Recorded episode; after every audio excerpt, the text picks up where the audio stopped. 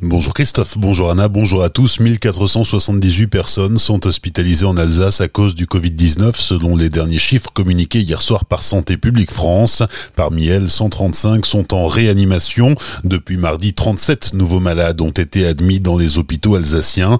Et puis, un signe d'espérance, depuis le début de l'épidémie, désormais plus de 4000 personnes s'en sont tirées et ont pu regagner leur domicile.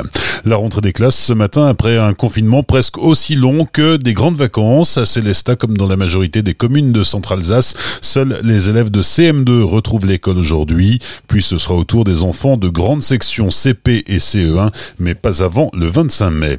À Célestat, dès ce matin 8h30, l'accès aux accueils des mairies Place d'Armes et du Hayden sera de nouveau possible sous certaines conditions. Port du masque et lavage des mains obligatoire et distance d'un mètre cinquante minimum avec l'agent. Tandis qu'à Strasbourg, Roland Ries songe à imposer le port du masque pour tout le monde sur ces marchés qui viennent de rouvrir. À Célestat, le masque est déjà obligatoire. Dès samedi, le marché du terroir se trouvera sur la place Vanol et le square M. Le marché alimentaire s'y trouvera également les deux prochains mardis matins avec les mêmes consignes, à savoir entre autres la mise en place d'un sens de circulation, une seule personne par foyer, sauf pour un mineur accompagnant un adulte ou une personne vulnérable, ou encore le respect des gestes barrières. 3 millions de masques seront distribués d'ici au début du mois de juin dans le Bas-Rhin. La commande passée par le département et les communautés de communes a pris du retard. La moitié devrait arriver sous une dizaine de jours. Le reste sera livré au début du mois prochain. Chaque barinois devrait ainsi être équipé de deux masques en tissu lavables et réutilisables. Avec la fermeture des écoles, Pirouette Édition a vu le nombre de ses ventes diminuer, les librairies l'étant aussi.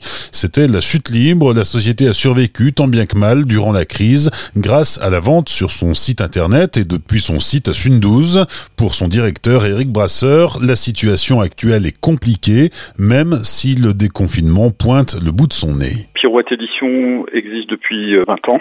On est à Sundouze depuis 2007. Euh, On est euh, spécialisé dans la diffusion d'éditeurs pédagogiques francophones, essentiellement euh, en provenance du Québec, et puis l'un ou l'autre belge ou français également. Alors c'est pas du tout des manuels qu'on propose comme ce qu'on peut trouver chez les principaux éditeurs français. C'est vraiment des ouvrages de pédagogie pour les enseignants, les orthophonistes, tout ce qui touche à l'enseignement spécialisé et les parents également. On a quand même beaucoup moins d'activités puisque les écoles, les orthophonistes les librairies, tout ça s'était fermé. Donc c'est quand même l'essentiel de notre clientèle. On a fonctionné via le site où effectivement là il y a des parents qui commandent euh, à titre personnel ou des enseignants aussi à titre personnel. Voilà, donc il y a des enseignants qui ont commandé pour pouvoir continuer à faire l'enseignement à distance puisqu'on a des ouvrages qui vont un peu dans ce sens ou des parents pour aider les parents euh, durant cette période. Des propos recueillis par Pablo Desmar, des livres sur la dyslexie, sur l'autisme, sur les troubles du comportement. La société propose un éventail d'ouvrages spécialisés ou non pour les professionnels comme les parents qui voudraient accompagner leurs enfants.